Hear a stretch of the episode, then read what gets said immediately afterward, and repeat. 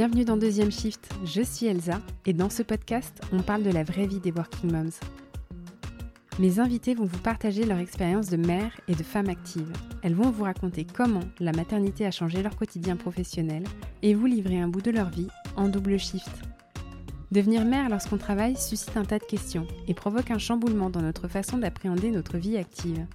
Qu'en est-il alors du retour au travail lorsqu'il faut désormais gérer une carrière et une famille? Comment assurer sur tous les fronts afin de rester une professionnelle épanouie et une maman accomplie? Ici, il n'y a pas de complexe, aucune conformité et surtout pas de tabou. Seulement des histoires authentiques, sans filtre et sans jugement, vibrantes et inspirantes.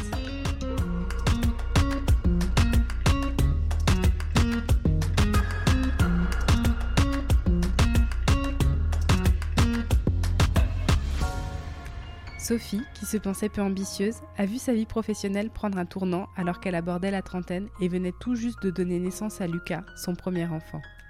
À l'époque, juriste en droit social, en poste loin de sa région toulousaine d'origine et en manque des siens auprès d'elle pour vivre cette nouvelle maternité, elle postule sans vraie conviction à un poste de DRH pour une filiale du groupe Airbus.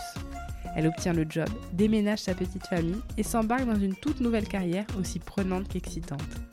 Mais si sa vie professionnelle bat son plein, elle connaît en parallèle une tempête émotionnelle sur le plan privé qui mènera à sa séparation du père de Lucas. Aujourd'hui à 36 ans, Sophie vit avec Laurent qui a deux filles et à eux cinq ils forment une joyeuse famille recomposée. Toujours DRH dans le secteur aérospatial, elle revient dans ce nouvel épisode sur son ascension professionnelle vers des postes de direction. Elle nous parle de son burn-out familial, son divorce et son rôle de belle-mère. Pour deuxième shift, elle se livre également avec une immense honnêteté sur ses failles parentales et la façon dont elle a nourri sa confiance en elle au travail et apprivoisé la culpabilité maternelle. Salut Sophie. Bonjour Elsa.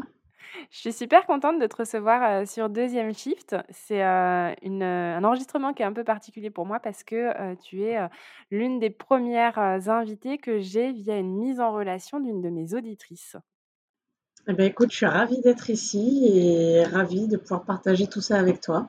Alors, ce que je te propose, c'est que tu te présentes pour que les personnes euh, en sachent un peu plus sur toi. Euh, on va rester dans le, très général. Donc, euh, tu me dis qui tu es, comment tu t'appelles, où tu habites, ce que tu fais dans la vie, et puis me présenter aussi un petit peu ta famille, s'il te plaît. Ok, alors, euh, donc, je m'appelle Sophie, j'ai 36 ans. J'habite dans le sud-est toulousain, à Aiguevive, dans un petit village. Donc, euh, je suis DRH d'une entreprise du secteur spatial et également directrice de l'établissement. Et donc, euh, ma famille, c'est Laurent, donc mon compagnon qui n'est pas le père de mon petit garçon. donc, j'ai un fils qui s'appelle Lucas, qui a 7 ans, et deux belles filles, Lou et Lila, qui ont presque 17 ans et presque 11 ans. Donc voilà, une joyeuse famille recomposée. Ouais. Alors, ça fait combien de temps euh, que tu es avec Laurent, toi? Donc, ça fait 6 ans. On a fêté nos 6 ans en mars. Et donc, euh, mon fils avait à peine un an quand euh, j'ai rencontré Laurent. D'accord, OK. Ben, on va, reparler de tout ça parce que, tu me l'as dit et je spoil un petit peu, mais Laurent, tu l'as rencontré, sur ton lieu de travail.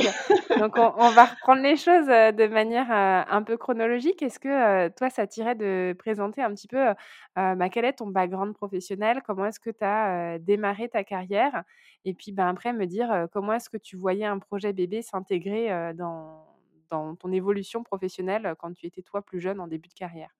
Oui, bien sûr. Alors déjà, il faut savoir que j'ai toujours voulu avoir euh, au moins un enfant. Donc ça, c'était dans mon projet de vie. Euh, donc moi, je suis de formation euh, avocate et j'ai exercé le métier d'avocat très peu en fait quand, quand j'ai fini mes études. Donc pour être avocat, il faut passer, enfin, faut avoir au moins un bac plus 4 et après passer par l'IEJ, l'Institut d'études judiciaires, qui est une prépa obligatoire. Et la majorité des étudiants y vont quand ils ont un bac plus 5. Ce qui n'était pas mon cas. Moi, j'y suis à la bac plus 4 parce que j'avais envie de, j'en avais marre de la fac. Donc, je, je me suis lancée et en fait, j'ai été reçue du premier coup au concours. Et après, j'ai passé mes deux ans de, mes deux ans d'école. Et au bout de deux ans, j'ai été diplômée du CAPA et j'ai trouvé une collaboration, alors qui a assez peu duré, je dois dire, parce qu'au bout de deux mois, j'ai claqué la porte parce que, que j'avais un peu le sentiment d'être une esclave, pour être tout à fait sincère avec toi. Et je me suis mise en recherche d'une nouvelle collaboration et malheureusement, les avocats me disaient qu'entre moi qui avais le CAPA et un bac plus 4 et mes, ben, mes confrères et consoeurs qui avaient un bac plus 5 et donc une spécialité et le CAPA, ils préféraient embaucher ceux qui avaient une spécialité.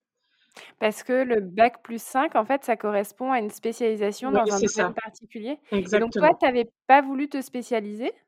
Alors j'étais plus ou moins spécialisée, ça veut dire que moi j'ai orienté mes études sur le droit du travail, mais j'ai pas validé ça par un master 2 en droit du travail, donc ça a posé mmh. un problème au bout d'un moment.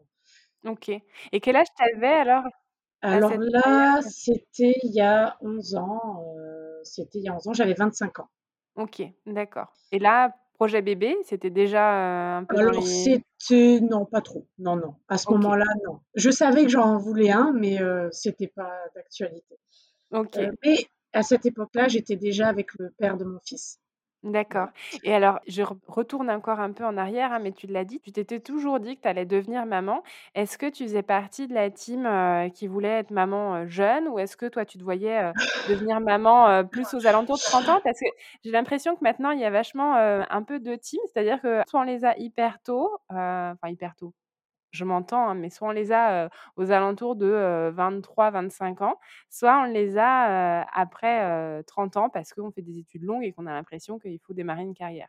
Toi, tu étais un peu dans Et moi, j'étais de la team, je veux un enfant avant mes 30 ans, mais pas non plus à 25. Ça veut dire, je voulais finir mes études, je voulais trouver du boulot. C'était un peu dans mon plan, voilà, dans mon plan de vie, et après, et après avoir un enfant. Voilà, c'était comme ça que j'avais. alors, me marier avant, c'était aussi bien. Avoir une maison, c'était bien. Donc, j'étais un peu dans le cliché, dans ce cliché-là, et je me laissais porter. Études, mariage, maison, bébé. Exactement. Et puis peut-être un chien ou des chats. Exactement. Voilà. Et, et, du coup, j'ai complètement paniqué en fait au moment où j'ai pas réussi à trouver de collaboration. Euh, parce que je savais plus comment faire et, euh, et j'avais pas tellement envie de, renoncer en fait à ce, alors j'allais dire ce rêve d'être avocat, mais plusieurs années après, je me suis demandé si c'était vraiment un rêve et la, la réponse est non, c'était pas mon rêve d'être avocat. Euh, mais à ce moment-là, je ne le savais pas, donc j'étais vraiment dans il faut que j'y arrive. Il y avait, je pense, une notion de pas décevoir l'entourage, pas décevoir euh, mes parents, et particulièrement mon père qui, quand j'ai expliqué je voulais aller à la fac, alors je voulais aller à la fac parce que je savais pas trop où aller, hein, je pas un plan de carrière en revanche. Mon père m'a dit, bah, ok, c'est pas l'idéal euh, la fac parce que lui il était allé et il trouvait que c'était euh, c'était pas euh, prestigieux entre guillemets. Et il m'a dit, tu choisis une voie et tu vas au bout. Et le bout de cette voie-là, c'était soit magistrat, soit avocat finalement. Et donc moi, je suis allée vers euh, l'avocature. Euh, donc j'avais peur de décevoir. Et je ne trouvais pas de, collaboration. J'ai passé beaucoup d'entretiens. En attendant, j'ai fait des petits boulots parce que j'avais un appartement quand même avec mon conjoint, qui c'est le papa de Lucas, qui s'appelle Romain. On avait un appartement, on avait quand même des frais et du coup j'ai euh, fait des petits boulots. Et mon père m'a aidé et m'a mis en relation avec un de ses amis RH en me disant parle avec lui, il va te donner des conseils de RH pour bah, ta carrière en fait. Voilà, tout simplement. Donc je l'ai rencontré et cette personne, qui s'appelle Patrick, est devenu, euh, aujourd'hui je dis que c'est mon mentor parce que si j'en suis là aujourd'hui, c'est en grande partie grâce à lui parce que euh, il m'a donné confiance en moi aussi. Donc il m'a dit, Sophie, il faut que tu reprennes tes études. Ah, je me souviens très bien. Je me souviens très très bien de ce jour-là. On était au centre-ville de Toulouse, au Cardinal, en terrasse, en train de boire un café. Et quand il m'a dit ça, je l'ai regardé. Je oh non, c'est pas possible. Mais je me doutais qu'il allait me dire ça. Et je l'ai écouté. Et j'ai repris mes études. Euh, sauf que j'avais très envie de travailler, j'avais très envie d'être dans l'action et je voulais pas juste être étudiante. Et il y avait une différence entre moi, parce que j'étais plus âgée et, et j'avais commencé à voir le monde du travail, et les étudiants de Master 2 qui avaient plusieurs années de moins que moi. Donc il y avait un gros décalage entre nous. Et moi, j'ai choisi de faire un stage toute l'année euh, en alternance. Donc le lundi et le mardi, euh, j'étais à la fac. Et du mercredi au vendredi, j'allais euh, donc dans un cabinet qui est à la Beige, le cabinet Merlan, où j'étais, je faisais du recrutement, je participais à plusieurs projets RH. Et donc toute l'année, j'ai fait ça. Et en fait, j'avais tous mes camarades de cours qui me disaient le mercredi, nous on est en week-end, parce qu'en fait les cours c'était du lundi au mercredi 11h. Alors que moi, je bossais toute la semaine. Mais je leur disais, oui, mais à la fin, on verra qui trouve du boulot et on verra euh, qui s'en sort le mieux. Et moi, j'acquiers de l'expérience et je m'enrichis. Fin d'année euh, scolaire, donc euh, je finissais mon stage, je passe mon diplôme, j'ai mon diplôme. Donc enfin, le fameux sésame pour, être, pour trouver une collaboration, sauf que j'allais me mettre à faire des recherches. Et là, j'ai eu un coup de fil d'un autre ami de mon père qui m'a dit Sophie, il y a une offre d'emploi de, juriste en droit du travail chez Airbus. Donc là, à l'époque, ça s'appelait Eurocopter et c'était à Marignane, dans les Bouches du Rhône. Et il m'a dit Est-ce que tu veux postuler? Bon, j'ai postulé. J'ai passé plein d'entretiens, euh, ça, 4, 5, 5 entretiens, je pense. Ça devait être un CDI. Sauf que, on m'a expliqué, on m'a dit Oh, c'est bon, tu es retenu. C'est un intérim de 4 mois. Ah. Ouais, mais j'y suis allée. En fait, euh, j'ai pris le poste de juriste droit social. J'ai déménagé, donc j'ai laissé Romain derrière moi. On s'est dit, bon, ben, ça va le faire, relation à distance, c'est pas grave, on va y arriver. j'ai emménagé seule euh, parce qu'on ne savait pas en plus comment ça allait se passer. Puis lui avait du travail euh, à Toulouse, il venait d'avoir un nouveau, un nouveau boulot. On ne savait pas, moi, comment ça allait se passer, donc on a décidé de faire comme ça. Puis on était encore que tous les deux à cette époque. Donc je suis partie. C'était en septembre 2011. Ça, ça m'a beaucoup plu. En janvier 2012, on m'a embauché en CDI. Euh, néanmoins, avec Romain, on est resté euh, à distance euh, parce qu'il avait un super job, lui, de son côté à Toulouse. Et puis on s'est dit, on verra bien. À cette époque-là, je me posais pas de questions sur, sur mon avenir professionnel. C'est-à-dire, je te, l'avais déjà partagé, mais j'avais pas d'ambition particulière. J'avais l'impression euh, que bah, finalement, j'étais juriste, que c'était déjà pas mal, euh, et que du coup, j'étais pas capable de faire grand chose d'autre. En plus, j'étais dans un environnement où moi, au bout d'un an, j'ai dit à, ma chef, soit dit en passant, j'ai eu un manager formidable, Marlène, qui était vraiment formidable, euh, qui m'a très vite euh, montré mes axes d'amélioration, mes forces et tout ça. Mais néanmoins, quand au bout d'un an, je lui ai dit que j'avais le sentiment d'avoir fait le tour du poste, elle m'a dit c'est pas possible. En un an, c'est pas possible, t'as pas fait le tour du poste. donc je me suis dit bon ok, ben j'ai pas fait le tour du poste, donc je continue. Là par contre, j'ai commencé à me dire bon, ben du coup j'aurais bien, maintenant c'est le moment voilà, mes 30 ans vont pas tarder. J'avais dit qu'avant 30 ans, je voulais un enfant, donc c'est le moment. Et là, vous étiez toujours à distance avec Romain?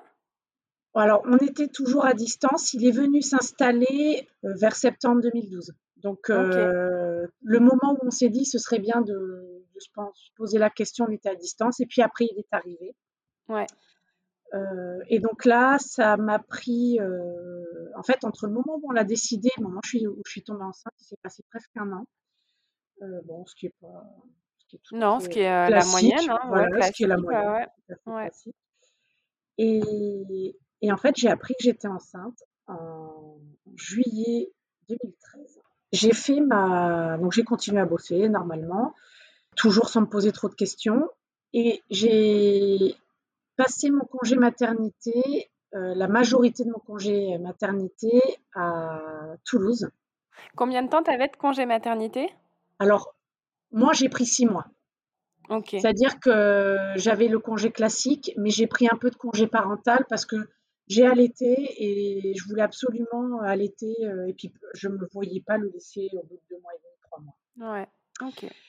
Donc tout le congé maternité s'est passé à Toulouse et je j'ai commencé proche de ta famille. Ouais, parce que j'avais mes parents, j'avais mon petit frère, mes amis. Donc je voulais être proche de ma famille. Euh, Romain, euh, qui était en intérim, euh, finalement, lui, il a réussi à trouver un job à Toulouse pendant cette période-là, donc c'était idéal. Et en fait, on s'est dit qu'on voulait plus repartir. Et ça, tu ne l'avais pas vu venir en fait avant de partir en congé mat? Non, je n'avais pas imaginé au moment où, où je suis tombée enceinte j'aurais à ce point-là ce, ce, besoin de rentrer parce que c'était devenu vital. J'avais vraiment ce besoin de rentrer. Et comment tu l'expliques? C'était le fait d'être dans un environnement qui vous étiez plus familier? C'était le fait que Romain ait du boulot ou le fait qu'il y ait vos familles? C'était quoi? C'était le fait d'être en famille. C'était pas le travail parce que Romain, en fait, s'est toujours débrouillé pour avoir du boulot, tout ça. C'était vraiment le besoin d'être entouré de ma famille parce que tout le début de mon congé maternité où je travaillais, enfin, juste avant mon congé maternité, j'étais, je vivais ma grossesse seule c'est-à-dire que j'avais pas ma mère, euh, j'avais pas euh, mes frères autour de moi, j'avais pas mes amis, donc je vivais beaucoup de choses seule. Et clairement, euh, quand j'ai commencé à vivre mon congé maternité en famille, hyper entourée et tout ça, je me suis dit, bah, quand il sera là, j'avais envie qu'il, que, que, à sa naissance, qu'il soit entouré, qu'il y ait du monde autour de nous et qu'il, grandisse avec, bah, avec ses grands-parents, voilà, qu'il soit vraiment très entouré. Donc j'ai commencé à dire à mon, boulot, j'ai commencé à dire je, vais chercher une mobilité, je veux retourner à Toulouse, sachant qu'Airbus c'est quand même un, grand groupe.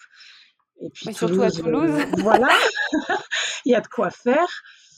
Et donc là, j'ai fait appel à mon mentor, à Patrick, en lui disant Patrick. Et donc Patrick, il faut savoir qu'il travaille chez Airbus. Et donc je lui ai dit, il faut, faut que tu m'aides. Donc j'ai commencé à actionner mon petit réseau, on va dire, et lui m'a aidé aussi. Sauf que bah, on n'a pas trouvé. Et 1er septembre, bah, il a fallu repartir. Il a fallu repartir et euh, ça a été très difficile de repartir euh, travailler à Marignane. Donc, euh, au bout de six mois, voilà, j'avais fait, fait les six mois, je suis repartie avec Romain. On est reparti donc tous les trois. Et avec Lucas. avec Lucas. Et j'ai repris mon poste de juriste. Et j'ai dit, je veux vraiment partir. Et donc j'ai annoncé, enfin encore plus officiellement, j'ai dit, je me mets en mobilité et là, c'était euh, début septembre, je suis revenue en disant je veux déjà repartir. Marlène, donc mon manager, mon N plus 1, était parfaitement informée et prête à me laisser partir, elle comprenait. Et donc, euh, bah, les recherches se sont avérées au début euh, assez infructueuses. En plus, le quotidien était un peu, un peu difficile parce que bah, loin, de, loin de la famille, tout ça. Donc, Lucas allait à la crèche, c'était une crèche, très sympa. Romain, Romain travaillait, c'était voilà. Et puis un jour, euh, Patrick m'appelle, il me dit, voilà Sophie, il y a une filiale d'Airbus qui cherche son DRH. Mon premier réflexe a été un grand fou rire. Je suis pas DRH. voilà, j'ai dit, moi je suis juriste, je ne suis pas capable. Il me dit, alors en plus, bon, ils sont 150, il faut faire un plan social. C'est la première chose à faire.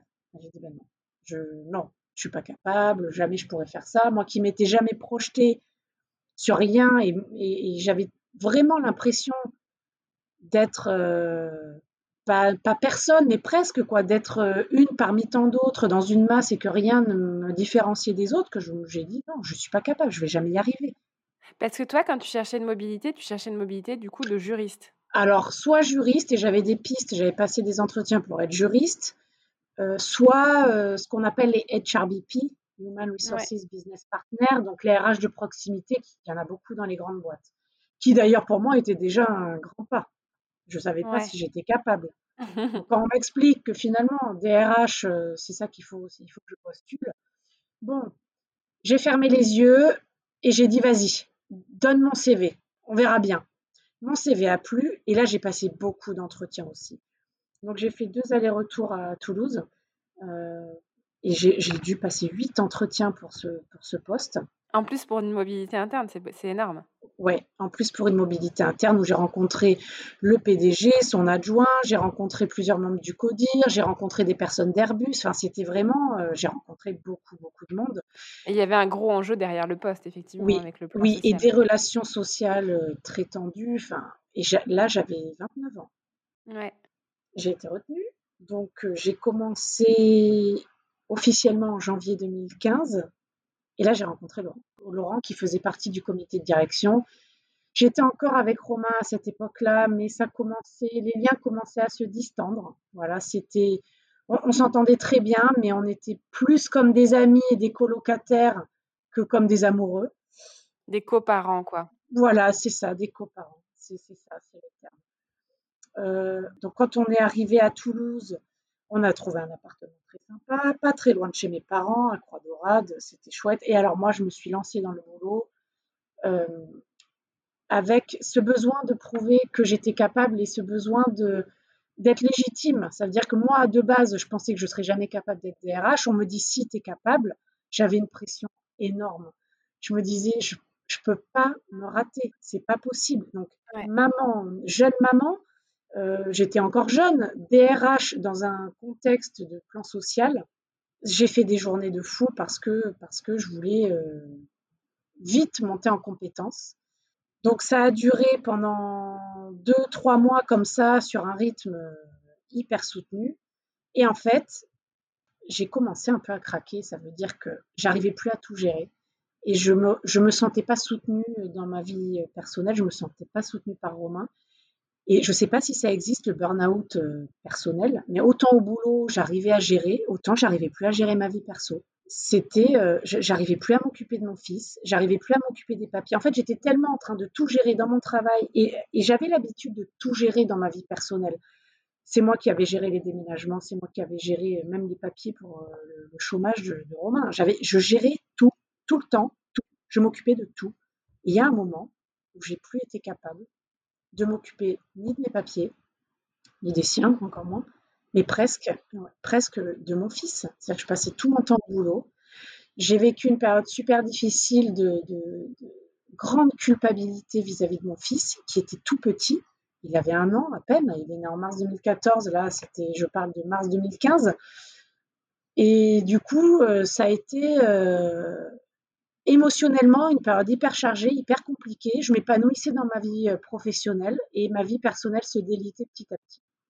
Et je me suis rapprochée de Laurent à cette période. Et en fait, ça m'a semblé évident, indépendamment de Laurent, parce que je me suis dit que ça aurait été un autre, ça aurait été pareil, que j'avais un problème dans ma vie personnelle et qu'il fallait que je le règle parce que ça pouvait plus durer. Donc j'ai quitté Romain. J'ai quitté le père de mon fils, euh, brutalement, oui, on va dire un peu du jour au lendemain, quoi, même si euh, il aurait, pouvait pas ne pas l'avoir vu venir. Et donc je l'ai quitté et j'ai ressenti, alors une forme de soulagement, mais pas tant que ça. Surtout beaucoup, beaucoup de culpabilité. Encore plus parce que ben, la petite vie dont je parlais tout à l'heure, euh, avec le papa, la maman, les enfants, voilà, tout ça, ça s'est écroulé. Ça veut dire que mon modèle, mon modèle idéal, il s'est écroulé. Et en plus, je portais la culpabilité d'avoir privé mon fils de son père, parce qu'on a très vite mis un mode de garde en place et priver un père de son fils. Et je me suis privée de mon fils. Bon, bref, ça a été une période un peu la traversée. Oui, c'est toujours, euh, je crois, euh, la, hum, la grande difficulté euh, des séparations quand on est parent. J'en parlais avec Daphné Narcy, que j'ai reçu dans l'épisode 31, qui disait que voilà, une séparation, c'est c'est aussi accepter de voir ses enfants que la moitié du temps. Et, même si sur le point de vue émotionnel, relationnel avec, avec l'ex-conjoint, c'est un soulagement parce qu'il n'y a plus cette pression de faire marcher un couple qui ne fonctionne pas, c'est le revers de la médaille, c'est effectivement ben, les enfants. quoi. C'est ça. Le sacrifice sur le temps passé avec les enfants. Et puis le côté, ben, ça faisait mon fils avec un an et me dire oui, est-ce que tu aurais pu essayer plus? Est-ce que ça aurait fait quelque chose? Donc je suis restée pendant longtemps avec ça. Au boulot, en revanche, bah, tout allait très bien. Ça veut dire que j'avais un manager qui m'expliquait à quel point j'étais exceptionnelle, j'étais super bien notée, j'étais augmentée, j'étais promue. Donc j'avais d'un côté ma vie personnelle qui s'effritait et d'un autre côté ma vie professionnelle qui fonctionnait. Ouais, donc vraiment le déséquilibre ah total. Euh, complet. Et ah très dur à gérer, j'imagine, en termes d'ascenseur émotionnel, parce que tu te sentais bien au boulot, et puis dès que tu pensais à ta vie perso, la culpabilité, et puis dans ta vie privée, c'était effectivement difficile. Oui, c'était très dur. Alors après, je me suis rapprochée de Laurent finalement assez rapidement après mon arrivée, parce que finalement, j'ai quitté Romain, et une semaine après, j'étais avec Laurent. En fait, on travaillait ensemble, donc on se voyait beaucoup, mais c'est vrai que au boulot, le boulot c'était le boulot et que euh, ben, les gens d'ailleurs euh, se sont rendus compte de rien. C'est nous qui avons fini par dire qu'on était ensemble. et donc, on a continué comme ça. Alors, côté perso, avec Romain, les débuts ont été très difficiles, mais en fait, je sais pas, il a été, il a été assez exceptionnel dans sa façon de, gérer la, rupture et de gérer ben, la coparentalité, justement. Et très rapidement, il a accepté la situation. Alors lui, il a rencontré quelqu'un fin avril, donc on, on s'est quitté début mars. Fin avril, il était avec Mathilde, avec qui il est toujours aujourd'hui, donc c'est super. Ouais, vous avez retrouvé tous les deux de votre côté, des gens qui, qui vous conviennent très bien. Donc c'est vrai que ça permet aussi, de rééquilibrer le côté, émotionnel et la difficulté de la rupture. Oui et puis moi, ça m'a un peu soulagée aussi d'un poids Ouais, de la culpabilité? bah, ouais, d'une certaine forme de culpabilité, ouais et mmh, du coup, on a, bah, rendu l'appartement. Là, pareil, je me suis occupée de tout, voilà, il a fallu rendre l'appartement. Moi, je suis allée dès le mois de juillet m'installer donc à Aiguevive, où je suis toujours aujourd'hui chez Laurent. Et en fait, à la même époque, vers février, Laurent, lui, était en séparation aussi. Donc finalement, tout ça s'est passé euh, en même temps. On, on s'est séparés de nos conjoints en même temps. Et, après, euh, ils ont aussi retrouvé quelqu'un euh, tous les deux. Et donc, il a fallu composer tout ça dans un temps finalement très court, parce qu'entre mars et puis moi, je me suis installée en juillet, tout ça, ça s'est passé super vite, mais c'était hyper, ça nous semblait super naturel, normal, et puis parfois on se disait, est-ce qu'on va pas trop vite? Mais ça nous semblait absolument normal. Ouais et par rapport aux enfants, parce qu'effectivement, toi, le tien était, tout petit et donc pas forcément, en âge de, comprendre et puis de se remémorer, on va dire, ses parents ensemble. Mais, les filles de Laurent, tes belles-filles, toi, étaient plus jeunes. comment est-ce que comment est-ce que toi alors on va pas parler pour elles, mais comment est-ce que toi, tu as vécu le fait d'intégrer, une famille, enfin, de recomposer une famille assez rapidement? Comment est-ce que tu as géré ça? Comment tu l'as vécu? C'était euh, c'était un peu angoissant parce que moi, j'avais pas vécu. Mon fils, il était tout petit, donc élevé d'une quasi-ado. Euh, la grande, elle avait presque 11 ans. Je savais pas trop euh, comment me positionner. Et alors, Laurence, qui leur avait dit, c'est voilà, les filles, un jour, je vais rencontrer sûrement quelqu'un. Comment vous imaginez la belle-mère idéale? Est-ce que vous pourriez me dire, la, la, décrire? Et ben en fait, elles y avaient réfléchi et la grande avait dit non mais nous, tout ce qui compte, c'est qu'elle ait les yeux bleus. Bon, ils sont verts, les miens, mais il avait dit d'ailleurs, mais vert, ça passe aussi. Oui, bon, allez, pourquoi pas? Mais surtout, il faut qu'elle soit gentille avec nous. C'était le seul critère qu'elles avaient. Et moi, je me souviens très très bien du premier jour où je les ai vues. Donc déjà, j'avais fait quelques Skype avec elles. Euh, Laurent avait euh, organisé un, un Skype avec elles.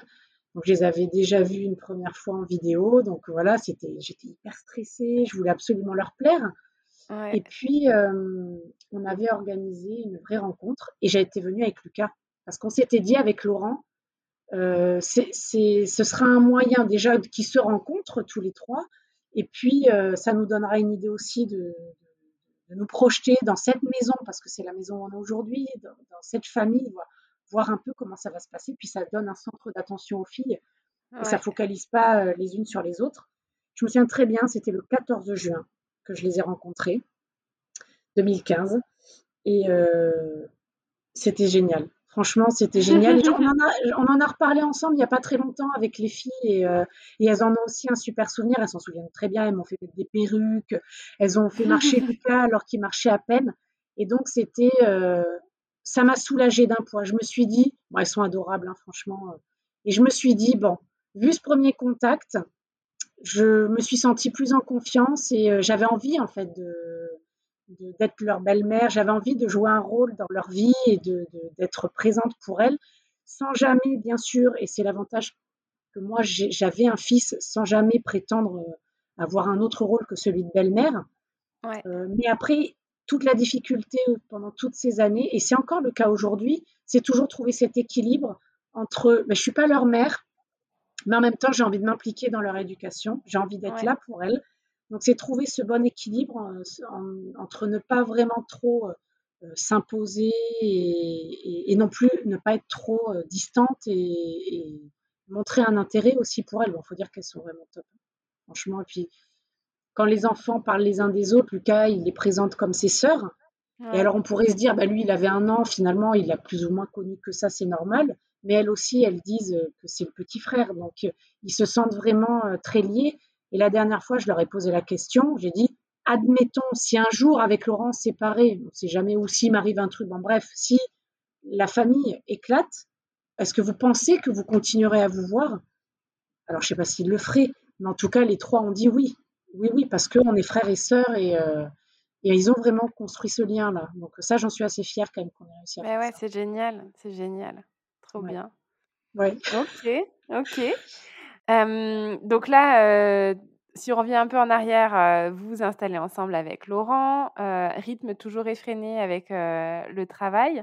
Comment est-ce que ça a évolué d'un point de vue professionnel? Est-ce que tu avais là trouvé ton équilibre absolument parfait avec un équilibre émotionnel dans, le, dans la vie privée et un équilibre au niveau pro où tu étais dans un boulot qui plaisait, dans lequel tu évoluais?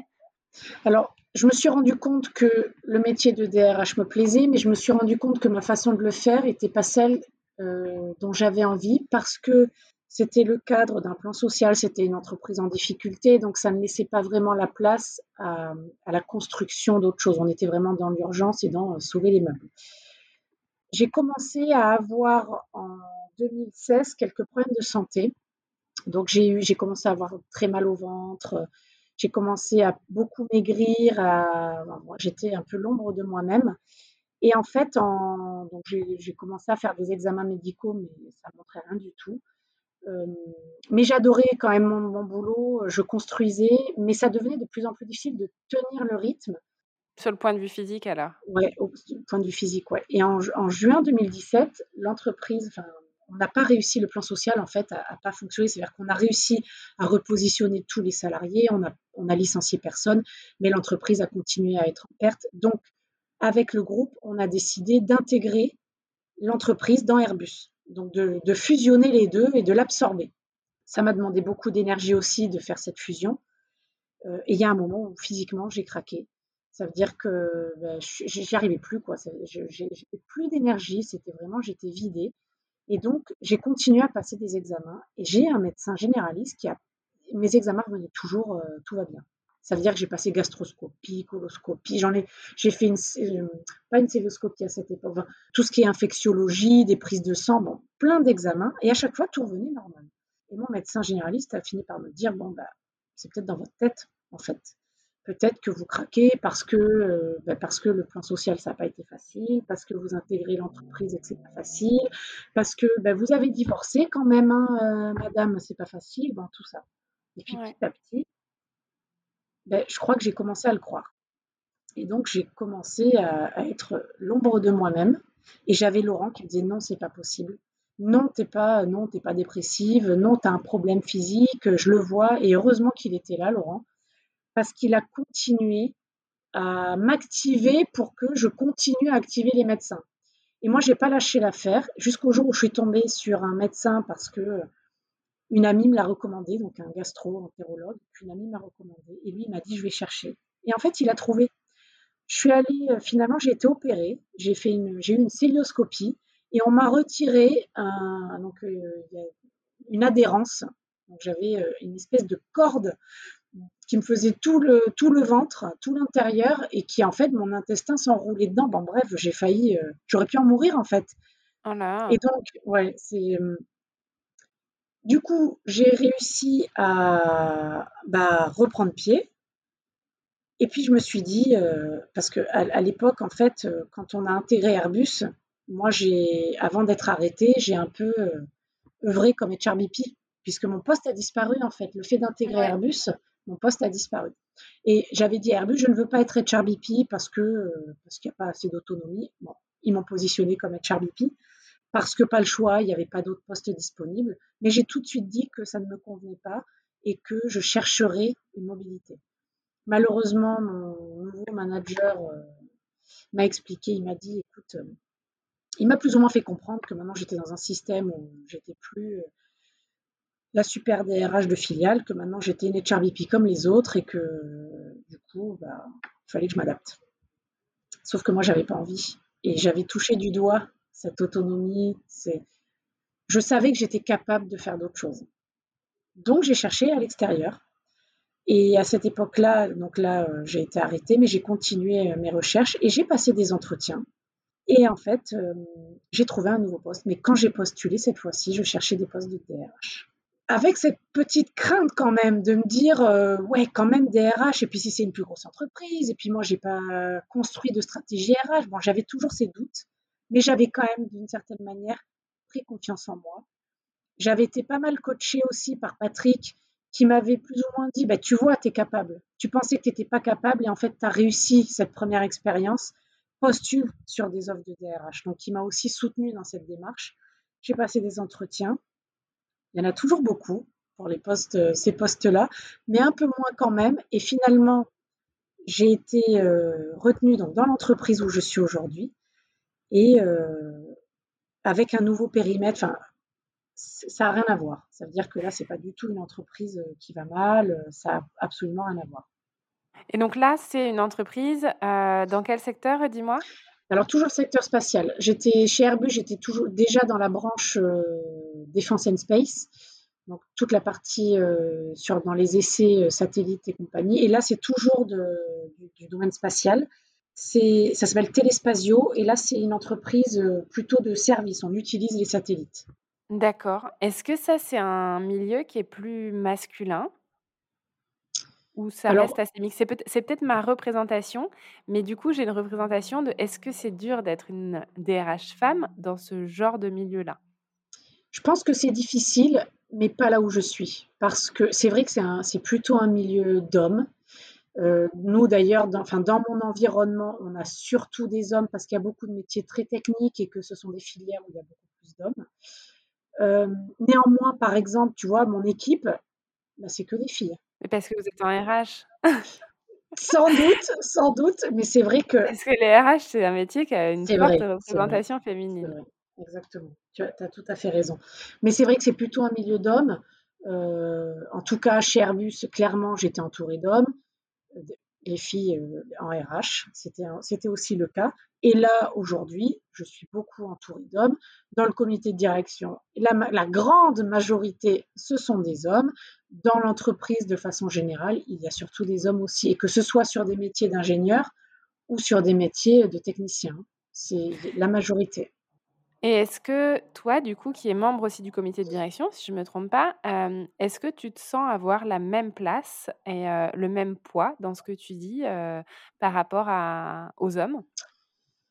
Oui, oui, parce que je sais que le fait que je sois jeune et que je sois une femme, ça a joué positivement dans mon embauche, parce que ils cherchaient, ils m'ont dit, hein, quelqu'un qui fasse bouger les lignes, quelqu'un qui aille changer le système et qui aille mettre euh, un peu le coup de pied dans la fourmilière, parce que entreprise historique avec beaucoup de, choses ancrées qui changent pas beaucoup. Donc ma jeunesse a aidé finalement, alors qu'on pourrait penser que c'est pas le cas. Et je suis entourée d'une direction qui euh, n'a jamais fait euh, ni de discrimination positive ni négative. Ça veut dire que bah, c'est bien d'être une femme, c'est bien d'être un homme. Ça veut dire qu'il n'y a pas, c'est pas un problème d'être une femme. Et j'ai pu acquérir ma légitimité indépendamment du fait d'être une femme ou un homme. Ça veut dire que ben, on, a estimé que j'avais les compétences, que ce que je disais euh, c'était pertinent. Donc aujourd'hui, on accorde autant de crédit à ce que je dis que à ce que pourrait dire un autre membre du CODIR masculin. Ça n'entre pas en ligne de compte. Et je, je ne l'ai jamais ressenti. Mais d'ailleurs, dans ma carrière, de façon générale, j'ai jamais ressenti le fait d'être une femme comme un problème. Et ça, ça vient peut-être de, de l'environnement du spatial, hein, je ne sais pas, ou des entreprises où je suis passée, je ne sais pas. Et est-ce que euh, tu as ressenti un moment, parce qu'en fait, tu es passée rapidement de euh, euh, jeune femme seule à maman de un à on va dire, chef de famille de trois enfants, puisque quand, ben, quand tu t'es séparée de Romain et que tu t'es installée avec Laurence, tu es passée du, de la gestion d'un enfant en bas âge à la gestion de trois enfants avec des âges différents. On en parlait tout à l'heure de, ce rôle de belle-mère. Est-ce que à un moment, cette charge familiale, en fait, a eu un impact sur ton évolution professionnelle, sur tes décisions professionnelles? Alors oui, oui parce que quand je me suis installée, j'ai beaucoup j'ai continué à beaucoup donner à mon travail. Quand j'ai changé de poste là pour, Téléspasio, j'ai continué à beaucoup donner pour mon travail. Et il y a eu un moment où j'ai ressenti la limite. Le jour, je me souviens très bien, du jour où mon fils, quand je suis allée le coucher, m'a dit Maman, quand est-ce qu'enfin tu vas m'amener à l'école? Et en fait, ça m'a fait super mal au cœur parce que j'allais mmh. jamais le chercher. J'allais jamais l'amener à l'école parce que je partais le matin à 6h30 pour être au boulot à 7h parce que je me disais de 7 à 9 au moins je suis tranquille et je vais pouvoir avancer mes dossiers. Je rentrais super tard le soir. En fait, j'arrivais, la majorité du temps, ils étaient déjà à table ou j'arrivais et c'était le moment d'aller à table. Et alors, tu l'as dit, Laurent a fait, ou faisait en tout cas partie euh, du comité de direction de la filiale d'Airbus que tu avais rejoint. Comment est-ce que vous organisiez euh, la garde des enfants, justement, si vous aviez tous les deux des postes à responsabilité? Alors, on a tâtonné pour la garde des enfants. Euh, au début, ça a été un jour sur deux. Alors, il faut, on n'a pas tout à fait le même mode de garde parce que les filles étant plus âgées, ils ont mis en place au début un système où c'est vraiment de la garde alternée moitié-moitié. C'est pas le cas de Lucas. Lucas, il a résidence principale chez moi avec un droit de visite euh, d'hébergement chez son père. Droit de visite étendu parce qu'on avait décidé qu'il le verrait plus qu'un week-end sur deux. Et donc, on s'est toujours arrangé pour faire coïncider, pour que les enfants euh, soient élevés ensemble, pour faire coïncider nos modes de garde. Mais on a tâtonné parce qu'au début, c'était euh, deux jours par semaine chez Aurélie, puis deux jours chez nous, et puis après, on a changé les jours parce qu'il valait mieux que le mercredi, elles soient chez leur mère, les filles. Enfin, ça a été très compliqué. On n'a pas tenté le mode de garde une semaine, une semaine. Tout simplement parce qu'en fait, quand on l'a proposé aux enfants, et surtout euh, les filles étaient plus, plus en âge de nous donner leur avis, la petite a dit Moi, je ne veux pas être séparée de papa ou maman pendant une semaine entière, c'est pas possible. Donc, on a mis beaucoup de temps et c'est euh, finalement maintenant, ça doit faire deux ou trois ans qu'on a trouvé notre mode de garde très adaptable parce qu'on s'entend très bien avec les parents et qu'on s'entend tous très bien, donc on, est toujours dans la discussion si quelqu'un a une contrainte pour savoir si on peut s'adapter, si on peut moduler le calendrier. Mais en gros, c'est le lundi et le mardi, on a les trois. Le mercredi et le jeudi, les filles sont chez leur mère. Et le vendredi, c'est euh, un week-end sur deux. Et la particularité de Lucas, c'est que le mercredi, il est avec moi et le jeudi chez son père. Lucas, il est trois jours par semaine avec nous et les filles, c'est deux-deux, quoi. Donc, on s'est arrangé comme ça. Ouais, mais tu, tu parlais hein, de Lucas qui te disait tu m'emmènes jamais à l'école et tu viens pas me chercher à l'école. tu avais une nounou ou tu as une nounou qui le gérait comme ça ou est-ce que c'était Laurent, C'était Laurent. Et, et, en fait, Laurent me disait toujours, parce que moi je culpabilisais quand même, mais il me disait non, mais t'inquiète pas, je comprends, euh, surtout au début de ma prise de poste. Voilà, les prises de poste en général, c'est quand même euh, assez soutenu. Euh, j'ai pris mon surtout poste. Surtout à des postes à responsabilité comme ça. Septembre 2018. Et en fait, toute l'année 2019, puis là, c'est vraiment une entreprise en croissance, donc il y a beaucoup de projets. J'ai une équipe, on est huit. Et en fait, j'ai créé une vision RH. Enfin, je veux dire, je vois les choses en grand. J'embarque mon équipe. Donc, en fait, je suis passionnée par mon poste. Depuis peu, depuis février, en plus, je suis directrice d'établissement, donc j'ai encore de nouvelles responsabilités. Tout ça me passionne. Mais à côté de ça, quand mon fils m'a dit ça, ça m'a fait un choc. Et j'ai décidé, du jour Parce que tu ne l'avais pas vu venir non plus. Non, parce qu'en fait, je culpabilisais, mais je me dis, bon, il dit rien, ça tient, et je pense que je me voilais la face aussi. Et en fait, c'était exceptionnel que je l'amène à l'école ou que j'aille le chercher. C'était exceptionnel. Et quand je dis aller le chercher à l'école, c'était à la garderie à 6h30. J'y allais jamais. Et je l'amenais jamais à la garderie.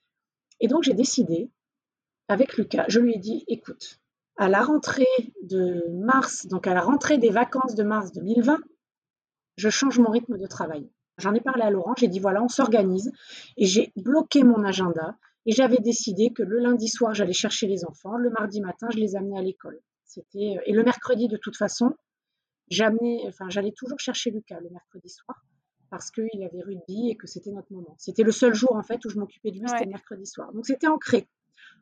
On est partis en vacances tous les deux avec Lucas. On est rentrés. Covid. Donc forcément, j'ai eu Lucas, voilà. Eh ben, mais, du coup, il était super heureux parce qu'il était avec moi toute la journée, à côté, à côté de moi, assis euh, à mon bureau. Mais du coup, c'était vraiment, j'avais une prise de conscience et j'avais vraiment pris cette décision de, je ne veux pas que mon fils plus tard garde en tête que sa mère, elle n'était pas là parce qu'elle préférait être au boulot. Je veux pas. C'est mon boulot est très très important pour moi, mais c'est pas le plus important. Ça veut dire ça passera jamais avant ma famille, ça passera jamais avant Lucas. Donc à partir du moment où il me dit maman, j'ai besoin de toi en fait, moi je l'ai pris comme un j'ai besoin de toi, j'ai besoin de passer du temps avec toi. Ok, bon, du coup euh, aujourd'hui on va reprendre, euh, il y a un moment, on va reprendre un rythme où je serai tous les jours euh, au travail. C'est évident que je vais m'organiser en fonction aussi de Lucas et de Lou, euh, la petite, et euh, que je serai beaucoup plus présente, ça c'est sûr. Je vais continuer sur cette lancée, ça c'est évident. Est-ce que cette décision, tu l'as prise seule et tu n'en as pas parlé à ta direction? Enfin, je veux dire, ça reste une décision qui t'appartient. Et puis, j'imagine que tu as une grande flexibilité aussi sur la gestion de, de, ton temps et de ton volume horaire par rapport à, à, ton poste. Mais est-ce que tu t'es senti devoir parler à ton management de ce changement d'organisation parce que même si voilà, tu as de la flexibilité dans les horaires, quand on sait que quelqu'un arrive tous les jours à 7 heures, le jour il arrive à 9 heures, on se dit bah, qu'est-ce qui se passe? En fait, je les ai informés, mais pas parce que je me suis sentie obligée. En fait, j'ai une direction qui n'est pas du tout présentéiste. J'ai une grande, et puis tous les, tous les salariés de l'entreprise, et, et, particulièrement le CODIR, on a tous une très forte autonomie. Personne va regarder où je suis quand je suis euh, quand je suis pas là, qu'est-ce que je fais, parce que je délivre, parce que ça fonctionne. Donc, quand j'ai des difficultés, euh, et j'en ai déjà eu euh, à cette époque-là, ou même pendant le pendant le confinement, tout ça, j'en parle très facilement en fait à ma direction. Il faut savoir que j'ai un mon, mon PDG est un homme et il y a une directrice générale adjointe et ça fait un très bon, on va dire un très bon équilibre entre les deux. Euh, donc je leur en ai parlé, mais pas euh, plus comme info pour dire au fait, au fait ça va être comme ça. Voilà, c'était pas une demande d'autorisation ni rien, et c'était dans le cadre d'un dialogue avec mon manager, quoi. Voilà, ouais. sans plus. Ok. Et est-ce que cette relation, hein, tu le dis que que voilà, vous avez tous énormément d'autonomie, etc. Est-ce que ça, c'est quelque chose que tu as l'impression d'avoir gagné toi ou qui était déjà en place au préalable à ton arrivée, cette flexibilité, cette relation de confiance et, et plus le fait d'informer plus que de demander la permission? Alors encore une fois, je ne dis pas que tu aurais dû le faire, hein, c'est loin de moi cette idée, mais mmh. est-ce que tu as vraiment cette sensation que c'est quelque chose de naturel dans la culture de l'entreprise ou que c'est quelque chose que tu as gagné dans la relation avec ton management? C'est naturel dans la culture de cette entreprise. Maintenant, je pense que euh, quand je suis arrivée, j'ai été, entre guillemets, je ne sais pas comment dire, mais un peu scrutée. Ça veut dire, bon, de quoi elle est capable? Est-ce que, euh, que la raison pour laquelle, les raisons pour lesquelles on, l'a embauchée, est-ce que euh, ben, ça va le faire? Donc, c'était plus, de façon générale, je me suis sentie mise à l'épreuve, mais pas particulièrement sur un aspect de contrôle ou, quoi que ce soit. Et c'est vrai que plus le temps passe, plus je sens une relation de confiance. Aujourd'hui, je, peux dire que ma direction me fait confiance et que finalement, peu importe comment j'organise mes journées, peu importe comment j'organise mon travail, ce qui va compter à la fin, c'est euh, ce que j'apporte à l'entreprise. Et ça, je pense l'avoir démontré. Donc, c'est quand même très ancré dans la culture de cette entreprise que finalement les gens ont une grande autonomie euh, dans leur poste quand ils sont cadres. Même, j'ai envie de dire, même sur des non-cadres, il y a une grande autonomie. Ouais, ouais. Ok, ok, très clair. Donc euh, aujourd'hui, euh, tu es DRH, tu es la maman de Lucas, tu es la femme de Laurent, la belle-maman de Lila et Lou tu arrives à, conjuguer toutes ces casquettes au quotidien qui sont que des casquettes à forte responsabilité qu'on choisit et qu'on se met. si je ne me trompe pas, tu es aussi une femme hyper active et qui est toujours dans plein de projets. Comment est-ce que tu arrives à trouver du temps pour toi et pour développer des choses qui te font plaisir indépendamment de ton rôle de professionnel et puis de ton rôle de maman? Trouver du temps pour moi, euh, c'est quelque chose que je fais depuis pas très longtemps parce que depuis euh, toujours, j'ai euh, comme obsession de toujours vouloir faire plaisir aux autres. Et puis jusqu'à un moment où je me suis dit, mais je pense que c'est lié aussi à, entre guillemets, je sais pas comment dire, à la maturité, au fait que que, je vieillisse et puis aussi à l'exemple que j'ai envie de donner à mon fils. Et entre ce que je lui dis et ce que je fais, je trouve qu'il faut qu'il y, ait une cohérence entre les deux. En fait, c'est difficile de répondre à ta question parce que euh, c'est vrai que mes journées sont extrêmement pleines. Il est assez rare que je fasse rien. D'ailleurs, je suis en train de réfléchir. Ça peut m'arriver de me poser euh, s'il y a euh, pour regarder une série ou quelque chose comme ça, mais en général, je suis toujours en train de faire quelque chose. quand maintenant, parce que c'était pas le cas avant du coup, mais maintenant, quand on est en famille, je profite à fond de la famille. Ça veut dire que j'essaie de passer du temps avec Lucas, de passer du temps avec les enfants.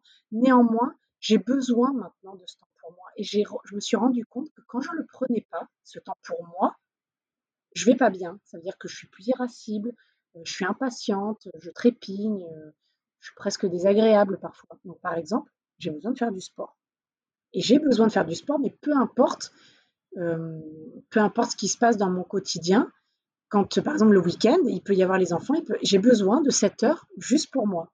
Donc je prends cette heure juste pour moi. Et c'est, je pense que la façon dont j'y arrive, c'est que je suis moi et je suis transparente avec mon entourage sur qui je suis et comment je fonctionne. Ça veut dire que j'ai exprimé en fait à la famille, euh, j'ai dit, ben, voilà, là maintenant tout de suite, je pars pour, euh, je sais pas, une heure de vélo, j'en sais rien, je pars pour une heure de sport. C'est mon moment. Après, je suis à vous. Après, on peut faire ci, on peut faire autre chose. Mais là maintenant, c'est du temps que je ne souhaite que pour moi. Quand je suis au travail, c'est du temps pour le boulot. Ça veut dire que je me, je sais pas, je me conditionne travail. Alors après, avec la grande flexibilité, ce qui est l'avantage maintenant des réseaux, de tout ça, c'est que finalement, euh, bah, quand je suis chez moi, je travaille aussi. Quand je suis au boulot, je fais des trucs perso. Donc maintenant, il y a tout qui se mélange. Mais en fait, je, je suis mon envie, je suis mon, je fonctionne beaucoup à l'instinct aussi. Et je, le moment où je sens que j'ai besoin de temps pour moi, je sais le dire. Exemple, là, je sais que j'ai besoin de temps avec Lucas. Et donc, je te l'avais dit, je pars régulièrement avec Lucas, que tous les deux. On se fait soit des, petites vacances, on part une semaine, soit on part un week-end prolongé. Et là, le week-end prochain, non, mais lundi, donc jeudi, je pars avec Lucas. On part quatre jours, euh, juste tous les deux. Et c'est un moment, je pense que c'est important pour lui, mais moi aussi j'ai besoin dans mon quotidien agité, tout ça, j'ai besoin de ces respirations. Et, pour moi, parmi mes respirations, il y a ce temps avec lui où j'ai vraiment le sentiment de, de prendre ma place de maman. Parce que dans le quotidien, il y, a, y, a, des mots que je dis à, Lucas tout le temps et j'en ai marre de les dire, c'est dépêche-toi. Je pense qu'il y a beaucoup de mamans qui, qui disent ça à leur enfant le matin quand je l'amène à l'école, parce que maintenant je l'amène à l'école, c'est dépêche-toi, dépêche-toi, dépêche-toi. Le soir, pour qu'il aille se coucher, je suis tout le temps en train de lui dire dépêche-toi, même si j'essaie de m'en empêcher. Hein. Et pour autant, euh, c'est comme un réflexe. Je suis une maman pressée, on va dire, voilà, parce que tout ça, faut bien. Il n'y a que 24 heures dans une journée. Et en fait, j'en ai marre de lui dire dépêche-toi. Et donc, il y a des moments où j'ai besoin de cette bulle avec lui. Et donc, je prends ce temps, euh, régulièrement ce temps avec lui. une bulle juste pour moi aussi, c'est hyper important. Et puis après, le reste du temps, je suis beaucoup au service des autres. Et puis avec Laurent, vous arrivez à trouver du temps pour vous, pour votre couple aussi, quand vous n'avez pas les enfants, j'imagine. Exactement. Ça, c'est le. On va dire s'il y a bien un avantage à être des parents divorcés, c'est que déjà tous les jeudis soirs, on n'a pas les enfants. Un week-end sur deux, on n'a pas d'enfants. Donc, bah alors, on, invite. Alors bon, ces temps-ci c'est compliqué, mais souvent nous on, on est sociable, donc on invite des gens quand on a les enfants, mais aussi quand on les a pas. On part beaucoup en week-end tous les deux. On adore voyager. Euh, moi, j'ai la bougeotte, ça veut dire que je souffre là depuis le début du Covid de ne pas pouvoir bouger. Mais euh, on a plusieurs voyages qui ont été annulés. Mais on part tous les ans, plusieurs fois, on fait des grands voyages. Et quand on est tous les deux, alors les grands voyages, c'est toujours en famille, parce qu'on veut partager ça avec les enfants. Mais on se fait très souvent des week-ends juste tous les deux aussi, euh, Laurent, Laurent et moi, et donc on se retrouve vraiment. Il y a un temps aussi pour le couple en fait. Je pense qu'il y a un temps pour tout. Et euh, plutôt que de faire tout à moitié ou, tout en même temps pas bien, j'essaie de, de, me focaliser sur euh, un temps, un moment et de, profiter de l'instant présent surtout et de pas essayer. Là, ben, par exemple, on est toutes les deux, je profite de maintenant et, et puis ben, cet après-midi, j'ai plein de réunions, il y en a des pénibles, ben, tant pis, je verrai cet après-midi. Là, je, voilà, j'apprends en fait à profiter du moment présent, ce que je ne savais pas faire avant. Ouais, donc c'est ce qu'on appelle la pleine conscience. Exactement. Ça, Non, mais c'est génial et c'est hyper inspirant, je sais qu'on me l'avait, demandé cet épisode d'avoir, des, des femmes salariées, avec des postes à responsabilité, donc je suis très contente, d'avoir pu, créer ça avec toi parce que, je trouve que tu as un parcours qui est, qui est assez waouh, et puis, en même temps, voilà, qui est, très inspirant sur, des choses, qui qui ont été moins évoqués, en tout cas sur deuxième shift, les postes à responsabilité, euh, les, divorces et euh, les familles recomposées, euh, la gestion des gardes alternées. Et je trouve que tu as un, regard aussi extrêmement lucide sur tes facilités à gérer des choses et puis les failles que tu as pu avoir dans ton organisation, dans ta relation à ton fils. Et je trouve ça super chouette de pouvoir en parler aussi bah, avec autant de transparence parce que, ça permettra, j'imagine, à d'autres, de remettre en perspective, la façon dont elles vivent certaines choses dans leur quotidien aussi. Oui, parce qu'en fait, je pense que et c'est peut-être particulièrement en tant que femme, je ne sais pas si on peut généraliser comme ça, mais, j'ai l'impression qu'on se met beaucoup la pression et que la pression pour être la mère parfaite, la pression pour être la salariée ou la chef d'entreprise parfaite, la femme parfaite, on veut être toujours moi, j'ai beaucoup souffert de ça, de toujours vouloir être parfaite, parfaite pour mes parents, parfaite pour mon fils, parfaite pour euh, Laurent, pour mon ex, pour tout le monde, en m'oubliant finalement. Et en fait, j'ai compris que je me sentirais mieux et que du coup, mieux je me sentirais et mieux les gens autour de moi seront bien avec moi le jour où j'ai compris qu'il fallait que je m'écoute et que je fasse des choses pour moi. Ça veut dire arrêter de dire oui pour aller manger à un repas de famille ou pour être invité à tel endroit si en fait la seule chose que j'ai envie de crier, c'est non. Aujourd'hui, je suis capable de dire non, je n'ai pas envie de faire ci, non, je n'ai pas envie d'aller là. Alors, euh, sans être égoïste ni rien, mais si j'ai une bonne raison, je suis capable de dire voilà, euh, oui, euh, quand Laurent me dit est-ce que tu es d'accord pour qu'on invite un tel, un tel, donc le samedi, le dimanche, parce qu'on reçoit beaucoup, mais ça peut m'arriver de dire non, non pas, pas parce que c'est lui, mais parce qu'on reçoit déjà la veille, donc non, j'ai pas envie de passer mon week-end à recevoir, voilà. Être capable de dire non, et puis je pense qu'on gagnerait toutes beaucoup aussi puisqu'on apprend de nos erreurs, on a, donc les accepter, bien sûr en retirer quelque chose, mais surtout apprendre à nous faire confiance aussi, quoi. À faire confiance en qui on est, en nos forces et, et à dire les choses. Moi, j'ai beaucoup progressé dans mon positionnement quand j'ai osé dire, même dans le milieu professionnel, mais aussi dans le milieu personnel, voilà qui je suis, voilà comment je fonctionne et j'assume qui je suis. Et puis si ça vous plaît pas, on peut en discuter, mais je vais pas, j'ai pas envie de, toujours faire le caméléon. C'est ça que j'ai fait pendant des années. J'ai fait le caméléon. Chez Airbus, on m'expliquait, voilà, tu un peu comme les autres, ben, je suis devenue comme les autres. Et un jour, il y a quelqu'un qui m'a dit, mais non, mais en fait, tu es capable de faire plus. Et je l'ai expérimenté, ça. Alors, bien sûr que j'ai, je continue à apprendre de mes erreurs. Bien sûr que j'ai encore, ben, voilà, j'ai plein d'améliorations et tout ça, et je continue à les travailler, mais j'essaie de capitaliser sur mes forces et de, bah, de travailler dessus et de me construire là-dessus, quoi.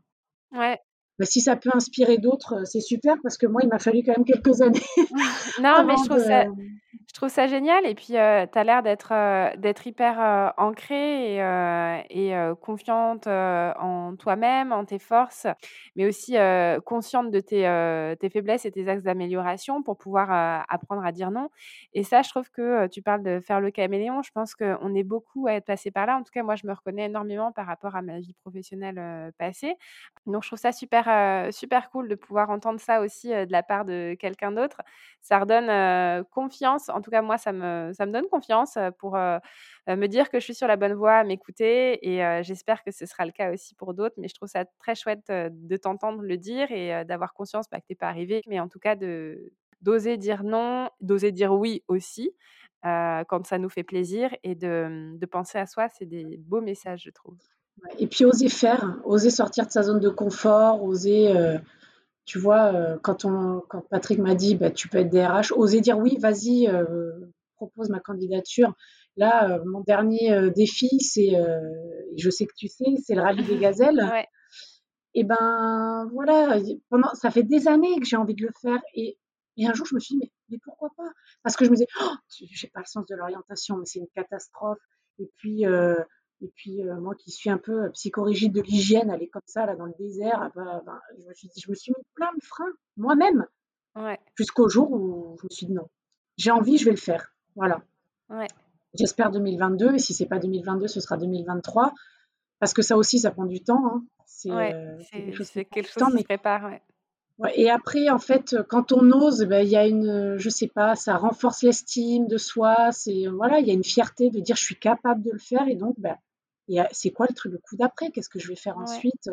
Et puis plus on est, euh, enfin, je sais pas ce que tu en penses, mais les gens qui sont souriants, qui sont euh, alors pas trop sûrs de non plus, mais qui, qui, qui dégagent quelque chose de, de positif, tu as envie d'être avec eux, tu as envie d'être à leur contact. Donc moi, je recherche aussi ces gens-là. Ça veut dire que j'ai aussi fait le tri dans mes relations. Je me suis séparée de certaines relations que j'estimais toxiques. Non, non, mais c'est, euh, c'est tout à fait juste, euh, ce que tu dis et et je trouve que c'est encore une fois quelque chose, qu'on a vite tendance à perdre et qu'on a vite tendance en tant que, mère et, que jeune mère aussi à, mmh, à, entacher, c'est l'estime de soi et mmh. la culpabilité qui est bah, l'un des grands adversaires de, de, nos vies de maman, de nos vies de femme. Mais voilà, l'estime de soi, c'est quelque chose qui peut être vite entaché par des regards extérieurs ou des remarques, etc. Et donc, prendre un peu de, de, distance par rapport à ça et mieux se connaître, oser dire oui, oser dire non et, et voilà, faire des choses aussi pour soi. Oui, c'est ça. C'est trop chouette. écoute, je te souhaite que ça aboutisse, que le rallye des gazelles se fasse en 2022. Ce serait génial. Ça voudrait dire qu'on aurait repris une vie presque normale. Et puis, et puis ben ouais, je te souhaite tout le meilleur pour la continuation de ta vie professionnelle, pour votre famille, pour les voyages que vous avez repoussés. et figure-toi que normalement, cet été, c'est Bali. Ouais, on croise les doigts, ouais. Merci énormément Sophie pour, ton témoignage aujourd'hui, pour, toutes ces bonnes vibes que tu m'as données et que j'imagine tu vas transmettre aussi à d'autres. voilà, je trouve que c'était un bel épisode et je suis très contente de l'avoir fait avec toi.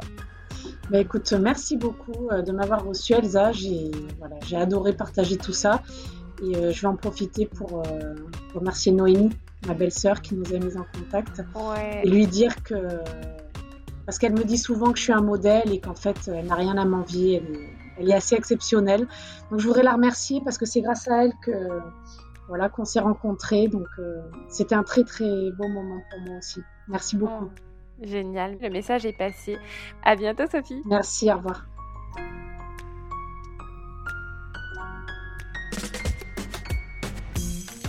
Cet épisode est maintenant terminé.